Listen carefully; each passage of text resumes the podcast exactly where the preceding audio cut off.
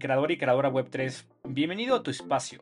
En este espacio cada semana entrevistamos a los referentes del ecosistema de Web3 que tienen un largo camino recorrido en Web3, con la única finalidad de que puedas recoger los mayores insights que te ayuden a acelerar tu crecimiento profesional dentro de la industria.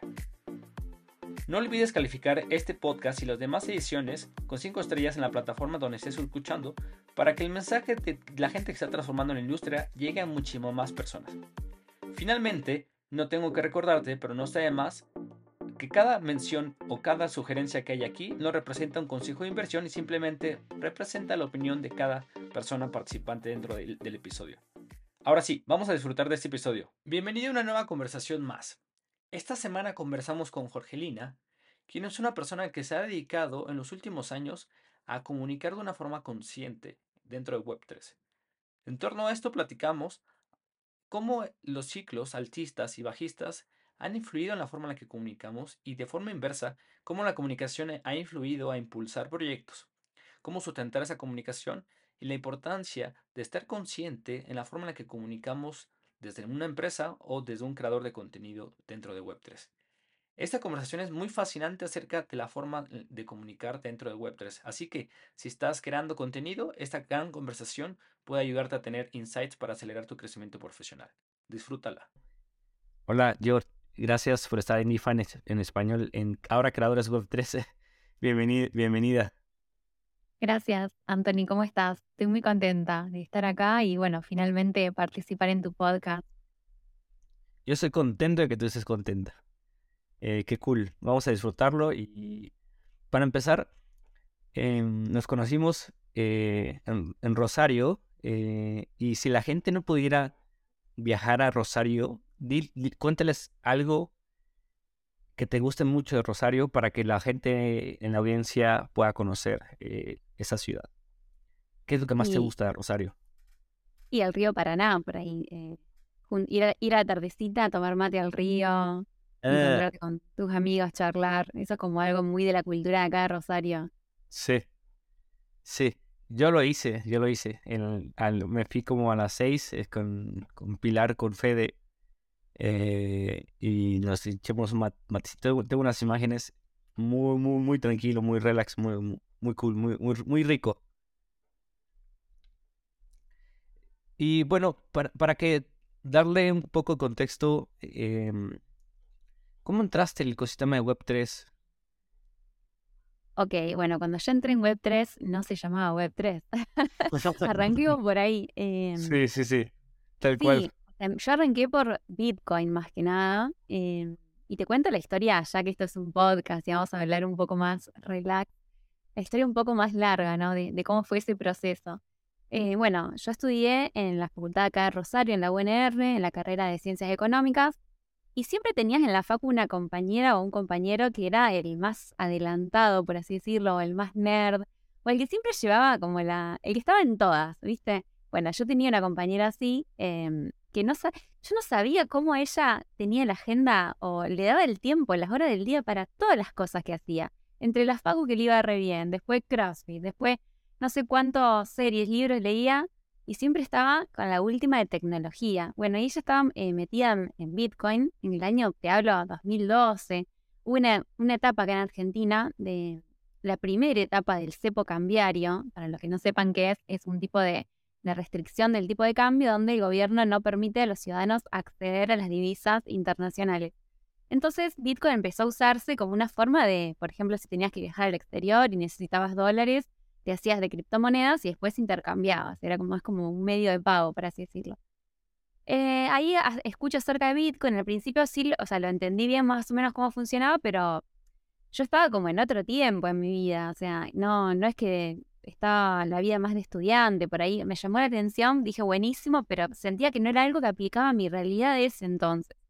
Después pasaron los años, eh, tomé otros rumbos en mi vida y en el año 2018 vuelvo a toparme con la tecnología y ahí decido como investigar, ir un poco más a fondo y me meto en, internet, todo eh, autodidácticamente, empecé a, a, estudiar cómo funcionaba. Yo para usar algo, primero soy, soy esas personas que necesita entenderlo primero. Entonces, Obviamente, no todo el mundo es así. Hay gente que dice, bueno, ¿cómo se usa? Me descargo la wallet en cinco minutos y ya lo estoy usando.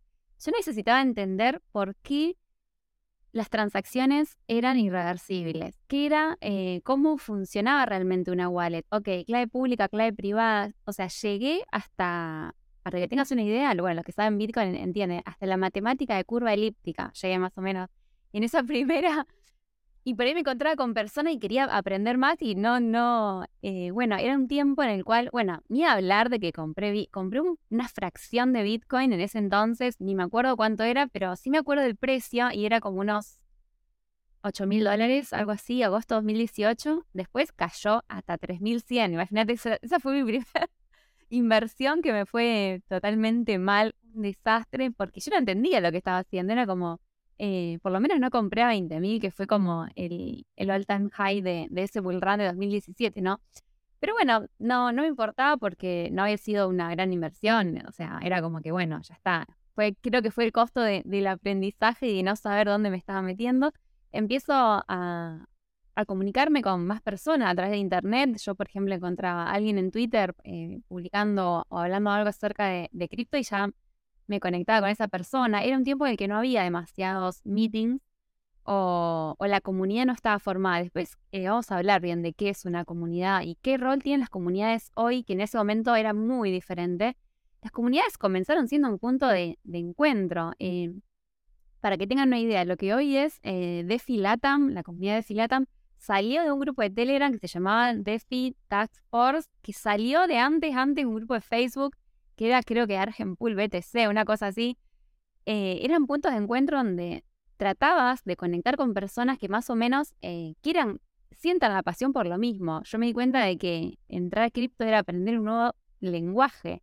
Eran todas palabras súper técnicas. Al principio había, eh, a mí, bueno, este fue mi recorrido, ¿no? Ser autodidacta, empezar a encontrar las comunidades, Después, en 2020, ya empezó a fluir mucho más la cuestión porque ya eh, tenías eh, todo lo que es Ethereum, las comunidades mucho más desarrolladas, había más cosas que hacer en cuanto a finanzas descentralizadas y ahí es que empieza a tomar popularidad este concepto de, Web3. Eh, y bueno, ya ahí cambió muchísimo todo. Hoy, hoy el ecosistema es súper vibrante, súper interesante desde cualquier punto de vista y es punto de conexión desde personas que vienen de diferentes backgrounds, no solamente el técnico o ser desarrollador, sino muchos aglomera un montón de, profesiones y eso es lo, enriquecedor. Y seguramente lo más intuitivamente posible en ese espacio que vas encontrando dentro de la comunidad hubiese sido eh, enfocarte como de la parte económica por tus eh, estudios, pero ¿por qué encontraste un espacio en la comunicación? O sea, ¿Qué le encontraste eh, de interesante? ¿Por qué te llamó la atención? Es muy personal esa respuesta, es muy personal. ¿Por qué? Porque uno se va encontrando a sí mismo en el camino, ¿no? Yo creo que cuando uno ingresa a Web3, todos tenemos eh, algo en común que es reconvertir nuestra carrera, nuestra profesión en algo más específico de Web3. Porque si vos, por ejemplo, sos programador, no significa que sepas programar en Web3. Si sos comunicador, no significa que entendés todo el idioma. Lo mismo que si venís del marketing tradicional, cambia todo en Web3 porque está cambiando la forma en que nos comunicamos y en que interactuamos a través de aplicaciones descentralizadas. Entonces, en mi caso, yo en, esta primera aproximación a cripto, por este, em, yo me da cuenta que era un espacio donde las personas tenían mucha pasión por crear y se daba y se daba algo que yo había soñado toda mi vida con encontrar. Para que tengas una idea, un poco, yo, yo soy mucho de, siempre fui una persona de, estudiar un montón, siempre, de chica. Y cuando estaba en la facu me había obsesionado un poco, eh, obsesionado, no sé, un poco con los orígenes de la revolución industrial. De hecho, me, mira, me estoy acordando ahora que tengo eh, una de mis mejores amigas de la facu, em, que después se fue del país, pero ella me había regalado un libro que más que un libro era como una recopilación de artículos que se llamaba Orígenes del Capitalismo. Autores que no, no los conoce nadie, no sé, Joel Mokir, eh, muy, muy específicos, que ellos estudiaban el por qué, pero yendo bien a fondo de por qué se había dado tanto la revolución industrial como todo el origen del capitalismo moderno en Gran Bretaña. Y ellos empezaron a tener un montón de factores, perdón si me voy por las ramas, empezaron a analizar factores desde ideológicos, religiosos, culturales, que tenían que ver con una región en particular. Y me daba cuenta de que ese cambio había sido algo trascendente y de que en diferente escala, pero lo que había pasado con la tecnología blockchain venía un poco a disrumpir, un poco a, a cambiar, y yo me da cuenta de que era algo que, que a mí me generaba mucha pasión. Entonces, la forma de estar donde ocurre la innovación es aprendiendo. La forma de, eh, de aprender también es enseñar a otros. Entonces yo empecé a encontrar, eh, empecé sin darme cuenta a crear contenido, a crear un blog. Eh, empezaba a crear contenido, después terminaba dando charlas aquí allá, me llamaban de todos lados para, no sé, hablar acerca de, algún tema relacionado a cripto y a mí me, me encantaba eso. Entonces, esos fueron varios años que de hecho después me daba cuenta de que me había ido como demasiado al extremo de, volcar mi tiempo a... Me había como saturado de charlas, llegaba a un punto de, saturación, pero bueno, eso también puede pasar cuando uno eh, enseña. Pero en el camino, en el camino me encontré, eh, me daba cuenta de que parte de mi esencia como persona tenía que ver con enseñar y que era un área en la que yo eh, fluyo en eso y me encanta y lo disfruto. Y así fue como yo encontré eso. Hay personas que quizás se dan cuenta de que no, comunicar o enseñar no, no es lo que más les fluye, o por ahí les fluye la creatividad. Yo, por ejemplo, no, no logré em, todavía, o sea, muy a poco, eh, encarar por el lado de la programación o por el lado de tampoco del diseño. Se me poner a diseñar, yo no te diseño ni un pop-up. Sinceramente, no me sale, no tengo esa capacidad creativa es como que cada persona, yo creo, tiene que encontrarse en este proceso de reconvertir su carrera y tiene que darse cuenta en qué perfil se encuentra. Eso es algo más personal y que, bueno, yo lo encontré por el lado de, la educación y de la comunicación, por cómo me fui sintiendo a medida que, que yo veía resultados en las personas, que yo veía que una persona que de repente no eh, era un bordeado de una forma correcta y al año veías que esa persona estaba creando proyectos o estaba trabajando en Web3 y a mí me hacía sentir muy orgullosa la acompañar a otros. Entonces empecé a que eso sea parte de mi motor día a día. Onboardear la mayor cantidad de gente posible eh, a Web3 y que conozcan todas las posibilidades de este mundo descentralizado que, estamos creando. Y regularmente en un bear market es mucho más fácil eh, identificar los perfiles de la gente, cómo, qué comunica, cómo comunica, con qué objetivo. Y en un, en un bull market, cuando todo el mundo estamos extasiados, eh, cuando eh, sale una cosa, sale la otra, eh, ves números verdes, números rojos, cuando sientes una gran efusividad por el ecosistema, la forma en la que se comunica pasa como a segundo plano, si es correcta o incorrecta, y mucha gente lo hace en este famoso clickbait, intentando simplemente farmear, como se dice en Twitter, la atención. Ese es un perfil. ¿Cuál es el, tu perfil de comunicación? O sea, ¿cómo te identificas comunicando dentro de Web3, Crypto Slash, lo que quieras? Sí, sí, bueno, comentabas esto, ¿no? De que uno se sentía como en el Bull Run, una sensación súper particular. Y te cuento cómo yo lo viví. Em, ese tiempo era un tiempo en el cual, eh, creo fue a partir de mediados del 2020, bueno, cuando sale Uniswap, Bancor, eh, Aave, las primeras aplicaciones, después fue una, una cuestión de, salía una aplicación descentralizada por día, por semana. Había, y yo eh, particularmente como eh, ya estaba dedicada full time a esto, era como que quería estar en todas. Y eso es, puede ser un error que te puede llevar a una saturación, que te puede llevar a un cansancio, porque la capacidad de, de, de, recepcionar información nueva eh, no es fácil al principio. Entonces yo en esto que quería estar en todo y a su vez también estaba con el blog y quería comunicarlo todo, me generó como un punto donde yo me sentía que ya no sabía para dónde estaba yendo, porque estaba perdiendo. En ese, en ese bull market hay mucho también, eh, yo siento que uno perdona o deja pasar muchas cosas en el ecosistema, en el buen, en el buen sentido, ¿no? Pero uno deja pasar que por ahí, bueno, quizás las cosas no se están comunicando porque no se comunicaba bien. Era como, bueno, venía Web3 que va a cambiar tu vida. Un mensaje medio así fue ese año. 2020, 2021, como...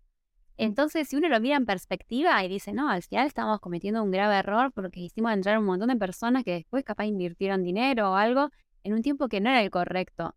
Y no les dimos el mensaje de, no, edúquense por la tecnología. Le dimos un mensaje más bien retorcido, más bien con un sesgo, entonces uno lo mira para atrás ahora y se da cuenta de que hubo falencias, hubo errores, pero en ese momento era como, muy difícil diferenciar a un buen comunicador de un mal comunicador, porque la mayoría de la gente que, la mayoría de los proyectos desde afuera parecían que estaban teniendo éxito.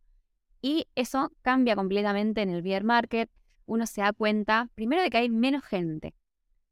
Hay, o sea, están la gente que se fue porque ya quedó rect y está la gente que se desalentó, que se desanimó. En el medio, personas quedaron eh, incluso con, eh, con huellas, ¿no? En el sentido de que perdieron capital, eh, después de lo, que, de lo de Luna, por ejemplo, que fue tremendo, muchas personas eh, perdieron un poco la fe, por así decirlo, en, en, la tecnología. Entonces, el desánimo, etcétera, personas que se fueron. Después tenés que tampoco se está ingresando mucha gente nueva porque ya no hay tanta innovación disruptiva o pasó como ese auge. Entonces empezás a darte cuenta las diferentes eh, formas que tienen de comunicar. Yo creo que desde mi punto de vista, como yo ya Em, siempre tuve como un perfil, no sé si más serio o, como esto de que a mí me gusta más eh, la parte técnica de las cosas, como ir al, ir al punto de por qué algo funciona. Eh, entonces, como que mi perfil creo que siguió siendo el mismo. No sé si cambió mi forma de comunicar con el bull market. A mí me molestaba en el bull market todo el mundo queriéndose hacer como el experto en cripto y haciéndose subir, queriéndose subir a la ola. Y decía, pará, o sea, Eh, y, la cantidad de contenido clickbait que había y ya era una cosa alevosa. Y ¿sabes lo que me molestaba también? Porque yo a veces, me, no sé, la típica reunión familiar, viste, que tenés a, tu tía, a tu primo preguntándote, eh, bueno, ¿cómo es esto de cripto? Y la idea que ellos tenían en mente era como algo de, bueno, invertir, hacerte millonaria, una cuestión así. Entonces mi, mi tarea era más bien como reeducar a esas personas y tratar de un poco eh, que, que, ese no sea el concepto que la gente común tenga dentro. Eh, porque si no parece como que estamos metiendo, queriendo meter personas a una especie de secta, no sé. Entonces, hay que, hay que tratar de dar un mensaje transparente y sincero. Sí. A veces parece una secta, pero me gusta esta frase que...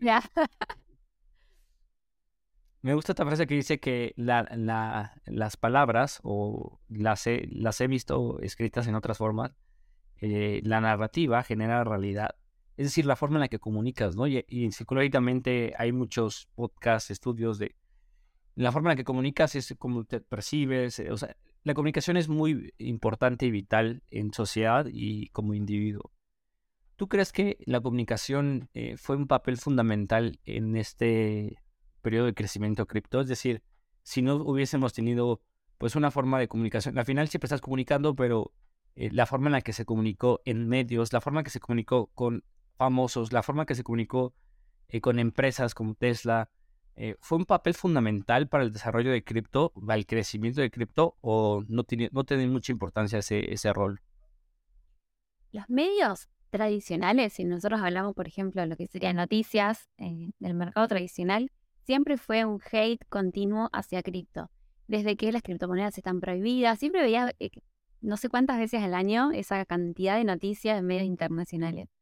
Era muy común, entonces uno ya se acostumbraba porque era como, bueno, el gobierno va a regular las criptomonedas. Ok, eso nunca ocurría, primero. O va a eh, Estados Unidos va a prohibir la minería de Bitcoin, que eso nunca eh, ocurrió. Entonces, era como que uno, era como el fantasma de, esos medios de comunicación tirando mucha negatividad, que en definitiva lo que generaba en la gente era más bien curiosidad por indagar en este mundo nuevo, este abanico de posibilidades que se abría. Entonces terminaba siendo positivo, por así decirlo. Después, desde, eh, yo creo que con la madurez, con la maduración del ecosistema cripto, lo que se dio y algo de lo que me alegro, es que en el último tiempo la comunidad está siendo muy crítica cuando, por ejemplo, se comunica mal algo desde empresas que, por ejemplo, ofrecen un servicio cripto. Entonces, si por ejemplo se está haciendo una campaña con una comunicación eh, negativa o alentando a la gente a invertir o desde algún punto de vista eh, generando una comunicación errónea, siento que la comunidad ahora, por, lo menos en las redes o en algo, se está dando cuenta y está curando este contenido. Creo que la comunidad está haciendo como, como un filtro y está aprendiendo también a comunicar, a qué palabras usar y cuáles palabras ya son obsoletas. Eh.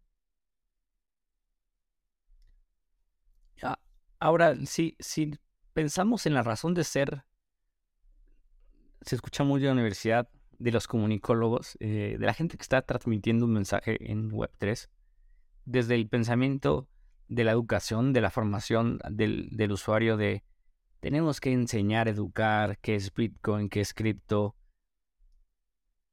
¿Realmente crees que no es como una forma de pensar, de auto justificar nuestra razón de ser? Y no el usuario necesita eso. Es decir, seguimos pensando que el usuario va a buscar qué es Bitcoin, qué es Ethereum. Eh, tú lo ves así, o sea, si crees que en un futuro, en ese momento y en un futuro, pues la gente necesite que le comuniquen de forma explicativa, educativa, formativa. Lo que pasa es que, de existir un poco la gente que hacemos un poco esto, ¿no? Entonces, ¿tú claro, hay, hay una realidad. Eso es un debate que hoy día está abierto y que hay opiniones encontradas al respecto. Yo te cuento esto, por un lado, mi experiencia de que al encontrarme con que aprender de cripto era básicamente aprender un nuevo idioma, porque eran todas palabras súper diferentes, blockchain, cadena de bloques, eh, wallet, eran todo un mundo nuevo. Me puse a estudiarlo de una forma autodidacta, que no todo el mundo también por ahí eh, es familiar con esos métodos de estudio. Hoy en día las comunidades son más ese puente, yo creo, o por lo menos hay un concepto bastante ins- instaurado de aprender en comunidad que está ayudando un montón. Em, pero en mi caso me daba cuenta que había una barrera de entrada, pero no me molestaba demasiado eh, saltarla y aprender. Pero sí puede haber gente de que esa barrera realmente sea un impedimento. Entonces, personas que al... Pensemos, por ejemplo, en, en nuestros padres o en nuestros abuelos, que tenían que usar una tarjeta de crédito y como no entendían que se podía comprar por internet o era hace 20 años impensado, comprar algo por internet que llegue a tu casa, uno pensaba que le iban a estafar, que le iban eh, a hackear. Entonces, de esa misma forma, como hoy ellos son eh, compran por internet, o sea, estoy casi segura que nuestros padres, todos los padres de los que estamos oyendo acá, escuchando, eh, ya hoy en día ya no tienen miedo a que los hackeen porque hicieron una compra por internet. Entonces, yo creo que simplemente hace falta tiempo de, maduración. Pensemos que las generaciones de una generación a la otra ya eh, son cada vez más nativos digitales. Los chicos de que tienen ahora 16, 17 años, no les va a molestar tomarse 5 minutos a aprender qué es una wallet. Una vez que la instalaron, que la aprendieron a usar, ya está. Es ese pequeño primer paso, pero que después eh, se hace cada vez más llevadero. Y nosotros tenemos que trabajar. Sí, va, sí vamos a seguir trabajando y va a haber un rol muy importante en que esa barrera de entrada sea cada vez menor. Ahora con todo lo de account abstraction y, y todas las nuevas eh, herramientas que están generando, me, me, me resulta interesante cómo en los siguientes años va a ser ese onboarding. Pero yo creo que hoy en día está cada vez más eh, fácil. Y bueno, lo que hemos platicado hasta acá tiene que ver con eh, la, gente que está comunicando eh, a nivel como organizacional, startup o alguien que quiere transmitir y educar y alguien que está recibiendo el mensaje, ¿no? La gente que está usando cripto. Si cambiamos un poco ahora la fórmula o la fórmula en que interactúa ese usuario a, través de las plataformas que lo mencionabas previamente, ¿cuál crees que vaya a ser el rol de estas plataformas? Eh, me acuerdo mucho el, cuando fue este programa FTX que eh, en los términos y condiciones de, de Lemon eh, aparecía que tenían el, dinero in- invertido en, en, FTX, en, no me acuerdo si en FTX o en Alameda, y, y alguien se dio cuenta, eh, lo tuiteó y, no, no salieron a decir si sí o no. Por poner un ejemplo, ¿no? Y no solamente en Lemon, no solamente en América Latina, sino en todo el mundo, ha sido un desafío de las empresas. ¿Cuál crees que vaya a ser el rol de informar adecuadamente las empresas? Obviamente está la tentativa de, empujar al usuario que compre y venda cosas que a lo mejor podrán ser arriesgadas. ¿Cómo ves esos riesgos y cómo ves el rol de las empresas en un futuro en relación usuario-plataforma? Bueno, en este sentido yo creo que las comunidades vienen a ser un puente, em, no solamente para el usuario, para introducirse a Web3, y, porque las comunidades son muchas cosas. Eh, las comunidades para mí son un punto de encuentro. Un punto de encuentro, por ejemplo, de personas que quieren aprender sobre un tema y meterse a estudiar, como, como nacieron las comunidades cripto, eh, siempre están eh, alrededor de la educación.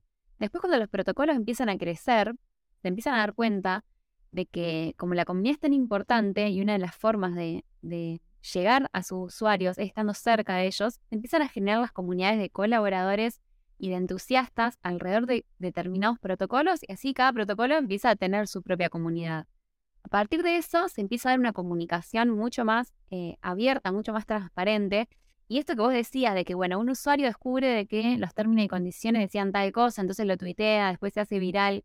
Eso es todos los días en cripto. Y yo creo que este tipo de usuarios que están de, una, de alguna u otra manera eh, ayudando a curar la información y a ser críticos y que en definitiva muestran de que están madurando y de que ellos eh, son conscientes de las cuestiones y, y así como lo descubren, lo comparten con otros enseguida a través de las redes y esto hace también un uso más consciente de los protocolos. No solamente yo uso esta tecnología que es riesgosa y listo, sino uso esta tecnología que puede ser riesgosa, lo entiendo, pero siempre voy a estar alerta a encontrar, eh, bueno, esos puntos de fallo y a comunicarlos. Eh, entonces me parece que este tipo de usuarios em, maduros y con una, con una capacidad de comunicar correctamente también son necesarios, son un actor muy importante como comunicadores. Y las empresas también aprendiendo a madurar y a, eh, comunicar de una forma más sana, yo creo. Muy consciente, ¿no? Muy consciente que puedes hacer que la gente pierda su dinero o, y, muy consciente de que puede que eso no traiga muchos usuarios. Y ahora, si, si hiciéramos una como recapitulación muy general del ecosistema Web3 en su existencia, en un breve resumen, y lo metiéramos en una licuadora, ¿cuáles serían como los tres principales? Es que iba a decir como fracasos, errores, pero pues hay que ponerlo mejor como aprendizajes o crecimientos. O sea, si hacemos un, corte hasta el día de hoy, 12 de mayo de 2023, y pensamos hacia el futuro, ¿qué es lo que deberíamos estar aprendiendo o mejorando o reformulando, repensando en torno a, los principales fracasos que, vimos en el pasado en Web3? ¿Vos te referís a fracasos, por ejemplo, a protocolo? A, eh, porque también, eh, a ver, ocurrieron muchas eh, muchos sucesos fuertes en Web3 eh, que tienen que ver con muchas cosas. Por ejemplo, no sé, la caída de Terra o lo de FTX, que van más allá de, de, las comunidades en sí. Eso era cuestiones también de... Tienen diferentes explicaciones, entonces no sé cómo serían... Eh, ¿Cómo definirías esos fracasos? Si vos me estás hablando de fracasos a nivel, no sé, comunidad o a nivel... más bien, reflexiones de aprendizaje en torno a... Se me ocurre uno a mí, por ejemplo, ¿no? Eh, en torno a los, los, los absolutos, ¿no? A los, a los claros oscuros de eh, Bitcoin, Ethereum eh, o... claro. En ah, momento, ah, pensé que me decías fracasos de un determinado proyecto. No, a nivel aprendizaje sí, ahí te sigo. Por ejemplo, esto que decís de, de los claroscuros, por ejemplo, los maximalismos. Los maximalismos que han llevado a, a enfrentar comunidades y en definitiva a generar como para mí un retroceso en el aprendizaje, donde uno se hacía, por ejemplo, la primera etapa de maximalistas de Bitcoin versus maximalistas de Ethereum, y, parecía como que había una rivalidad, o no sé, o de hecho la había entre ciertas personas. Entonces, esas cosas que hoy en día uno va madurando, yo creo, y entendiendo de que esos maximalismos no son buenos, que uno en definitiva tiene que estar como siempre, siempre abierto a, lo nuevo y a aprender y a no quedarse con solamente una tecnología, que las tecnologías hoy se complementan. Y también los claroscuros en cuanto por ejemplo, descentralización versus descentralización, que entendemos de que no hay eh, algo que sea absolutamente descentralizado, o aún un protocolo descentralizado puede tener puntos de centralización, puntos eh, de, áreas que están el poder o el, o el, control más centralizado, y eso no le quita mérito en lo que logra a nivel producto o a nivel eh, desarrollo de ese protocolo. Em, eso, ese tipo de, desacuerdo, ese tipo de, cuestiones no claras como comunidad, yo creo que con el tiempo se van como salvando y, bueno, a medida que vienen las diferentes olas de innovación también. Otro que se me ocurrió a mí era como, por ejemplo, estos pensamientos que puede ser muy individual, ¿no? En que, en que no compartas o que no lo hayas llegado a tener, eh, pero lo comparto como para dejarlo por ahí en la mesa. Como esa idea de irte muy bullish de un proyecto sin, o sea, como muy idealizado en torno a... Es lo que me gusta, o sea, lo vi muy regresando en la gente que está en Luna, ¿no? Y aparecían eh, supuestamente noticias de que había millones de, usuarios en, Corea, en Japón, en Asia, eh, y, y, la investigación, o sea, como empezar a compartir y desenvolverte idealistamente y completamente un proyecto sin haber investigado que en algún momento pues la gente investigó y encontró lo que encontró y creyó lo que creyó, ¿no? Porque hubo gente muy, muy, muy, muy grosa que, que, que, con muchas capacidades que estuvo ahí, ¿no? Y, no creo que haya sido un error, sino simplemente lo comparto como... Eh, creo que ahora la gente, a ver si tú qué opinas, antes como de decir, este es el siguiente proyecto, esta es el siguiente idea, antes de comunicarlo así, se reserva más, o sea, el, el, hecho de decir, estoy entregado, eh, metan su dinero, porque hay, estos antecedentes de que dé mal, o sea, y no por, no por su, horror ni por su culpa, por la culpa de un cabrón que está en la cárcel, Docon, y no de otra persona. Pero por ahí se me venía a la mente ese tipo, por ejemplo, de aprendizajes, que yo creo que en el futuro la gente ya no va a hacer eso. No sé si se te venga a la mente otro, por ejemplo, hacia el futuro de la comunicación dentro de Web3 de una forma mucho más consciente. Sí, también el desde, bueno, eso lo de Luna, conozco un montón de personas, para mí muy respetables dentro del ecosistema y que quedaron rec o cerca. Y a mí me valió mucho, porque personas que estaban creando valor, que estaban haciendo contenido súper interesante. Y hay que ver también eh, cómo uno eh, revisar también qué tipo de research está haciendo, porque a veces uno tiene información y yo también creía que realmente eh, Luna y Terra eran aplicaciones súper usadas en Corea, porque por ahí uno con, los sesgos de, la comunicación a través de Internet creía lo que leía y lo que supuestamente investigaba y lo que todo el mundo sabíamos era eso, era que estaba teniendo cada vez más usuarios y bla, bla, bla, pero en el fondo, fondo, eh, bueno, todo resultó una farsa, un castillo de naipes. Entonces, eh, la gente ahora está mucho más cuidadosa de la forma en que comunica y también, eh, así en cuanto a, por ejemplo, decir que, que, determinados protocolos son seguros o que determinados, con el tema de la seguridad, yo creo que ahora eh, hay que, uno está mucho más eh, consciente y trata de, comunicar bien los riesgos que tiene cripto porque ya sea que le diste a un contrato o, o algo que parecía, no sé, un simple swap y de repente estabas aprobando algo que estaba oculto y de repente puede pasar. Entonces, yo creo que en cuanto a la seguridad, ahora se está abriendo también eh, los ojos en muchos sentidos, en muchos sentidos, para comunicar eh, y hacer que la gente realmente cuide de lo que está invirtiendo. Ahora, si, si alguien que nos está escuchando em, está entusiasmado, entusiasmada de, crear contenido, no solo crear contenido, si a lo mejor está en Web, en web 2 y quiere comunicar, eh, simplemente quiere transmitir un mensaje eh, naciendo desde este epicentro eh, de lo que estamos platicando, con las experiencias con lo que hemos platicado hasta el día, en este momento en el podcast, ¿qué le recomendarías? No sé si en uno, dos, tres consejos, en una idea, en una reflexión, ¿qué le recomendarías para empezar a, empezar a transmitir un mensaje dentro de Web3? Buenísimo, me gusta la pregunta, porque hay un montón de personas que están arrancando y que están dando sus primeros pasos. Siempre uno arranca, yo creo, eh, vinculado a diferentes proyectos o diferentes comunidades. Por ejemplo, no es que uno empiece a, utilizar Web3 de una forma abstracta. No, si estás empezando en Web3, seguramente ya tenés tu wallet, tus POAPs, porque participaste en diferentes eventos. Entonces ya eh, has participado en diferentes comunidades de alguna forma. Entonces, está bueno empezar a... Eh, uno puede comunicar de forma individual o comunicar de forma grupal eh, en, una comunidad. Uno siempre también tiene su, por un lado, su imagen personal y su carrera que está construyendo. Entonces siempre te va a servir, no sé, por ejemplo, escribir artículos documentando experiencias que has tenido en Web3. Por ejemplo, no sé, vas a un evento, entonces puedes contar en, tu Twitter o o en tu Medium con fotos, con eh, contar tu experiencia que puede servir a otras personas que están atravesando lo mismo que vos, recién están comenzando y les va a servir un montón. A medida que vos también vayas aprendiendo a usar nuevas herramientas, también contarlo, empezar a, hacer como eh, pequeños tutoriales, puede servir.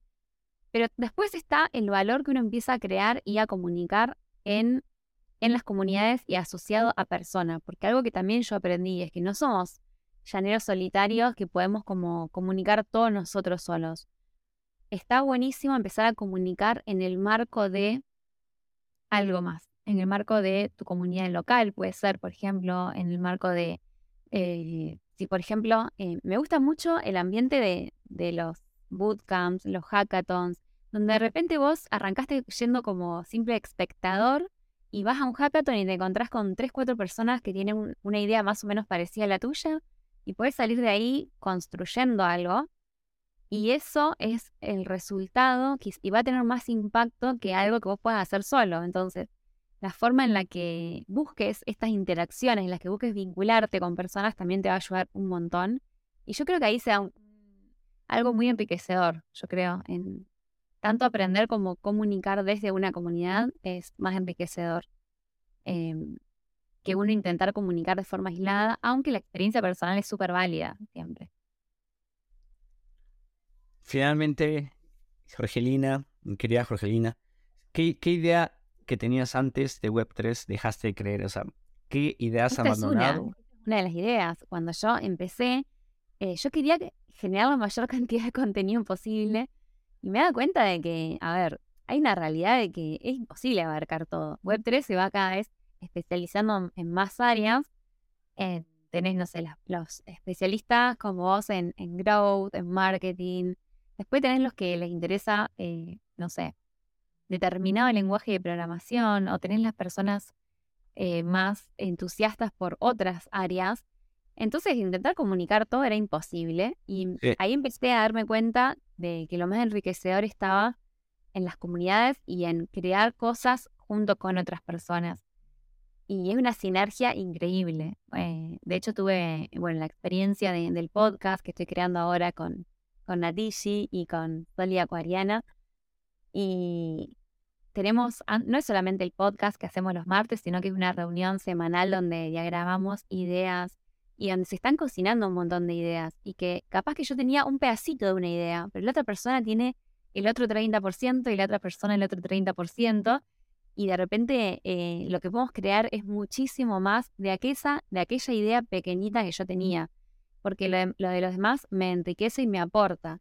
Y así lo puedes, lo puedes llevar a eso a, a un proyecto que no sea de creación de contenido, que sea, por ejemplo, no sé, participando de una DAO, a lo mejor eh, tenés una idea y querés empezar a aportar valor y te encontrás con personas que quieren hacer lo mismo y juntos pueden crear algo mucho más eh, impactante para la comunidad o resolver un problema que quizás de forma individual no se podía resolver o coordinar cosas, eh, porque hay un poder en la coordinación de, de voluntades para crear algo. Y creo que las DAO están demostrando eso. Así como también tienen sus puntos débiles, porque bueno, está en un proceso de aprendizaje y también hay muchas falencias en las DAO. No voy a decir que todo es color de rosa, pero sí está que tiene un poder de coordinación eh, para objetivos y que eso está... Eh, y cada vez más estoy viendo experiencias de, personas que, de repente empezaron contribuyendo en una DAO y, no sé, empezaron a crear un montón de cosas eh, que no esperaban o, o, a desarrollar su carrera profesional de una forma súper diferente a la que pensaban quizás mencionabas el podcast, el proyecto en el que estás ahora. ¿Cuál es la diferencia? O sin, sin pensar en la diferencia de todos los formatos que existen o que existimos. ¿Qué es lo que están buscando eh, transmitir ahí? Eh, ¿Cuál es el mensaje? ¿Cuál es la necesidad? ¿Cuál es el, objetivo? Ok. Eh, bueno, el podcast se llama We Talk, tu conexión a Web3. La idea es que la idea es un espacio de encuentro, de charla, pero una charla es estructurada. Nosotros, nosotros decimos como cuando estás en la terracita tomando una birra o en el living de tu casa tomando un café. Qué deli. Que te, no solamente que es de momento de relax, sino que es un momento donde uno se empieza a hacer las preguntas que quizás en público no se hace. Como, bueno, más puertas adentro, cheque, ¿cuál es la verdad sobre tal tema? ¿Qué está pasando? Uno empieza a ser más crítico y empieza como a, a, no decir todo que sí. Eh, y a recibir la información y ya está. Empieza a ser más crítico. Entonces, esos espacios para repreguntarnos cosas, para indagar más en profundidad sobre un tema y también eh, tener una mirada, eh, sí, crítica, por así decirlo, del espacio Web3. Y nos gusta mucho de que el espacio se va construyendo con las temáticas que propone la comunidad. Nosotros tenemos también el grupo de Telegram, donde ahí durante la semana eh, alentamos a que, bueno, tiren ideas o proponemos un invitado y empiezan a, ellos mismos crear las preguntas. Y entonces eso está genial porque nos, nos abre la mente de, más ideas y también estamos haciendo eh, más o menos cada dos meses o, todavía no sabemos la periodicidad, pero estamos haciendo encuentros eh, IRL. La, vez pasada, el 4 de abril, hicimos un ideatón en Buenos Aires. Eh, y bueno, fue increíble, fue una experiencia súper enriquecedora porque empezamos a, en comunidad darnos cuenta de que teníamos la capacidad de llevar ese podcast a un espacio en real life y y conectar con la audiencia de otra forma. O sea, a mí particularmente me encantó. No es lo mismo hacer radio en solitario en tu casa que proponer un día y decir, bueno, vamos a hacer una radio eh, y nos juntamos y también hacemos un ideatón y también lo amalgamamos con otras cosas y tuvo mucha recepción positiva por parte de la comunidad. me encanta la forma en la que mencionas la radio cuando sería como un imaginativo. sería muy poco eh, difícil asociar radio con Web3. Y me encanta que lo están reviviendo, ¿no? O sea, una radio Web3, si, lo llamaríamos así, me, eh, toma un sentido muy diferente. Queríamos tomar ese concepto eh, eh, de radio tradicional, ¿no? Donde vos mandabas un mensajito y le podías mandar un saludo a alguien o podías preguntar algo. Y era en vivo. Y, no, y nos cuesta, nos cuesta porque coordinar que tres personas todos los martes tengamos el tiempo, a veces la agenda de cada una es está full.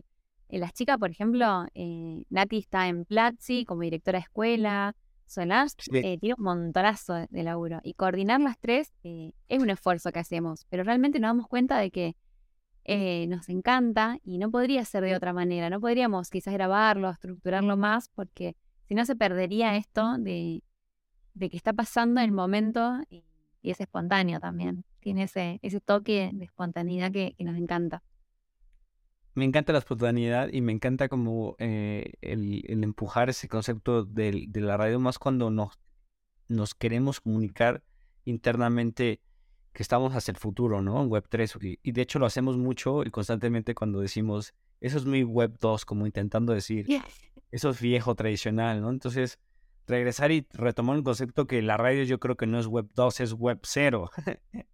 Eh, eh, es, es muy bueno porque creo que se integra una visión donde cuando lo volvemos, tú estás mal y yo estoy bien, eh, pues dejas de aprender y dejas de enseñar también. Entonces, si, si, si dejamos como decir eh, web cero está bien o mal, podemos empezar a integrar, ¿no? Que también son muchas cosas de, las errores que cometimos.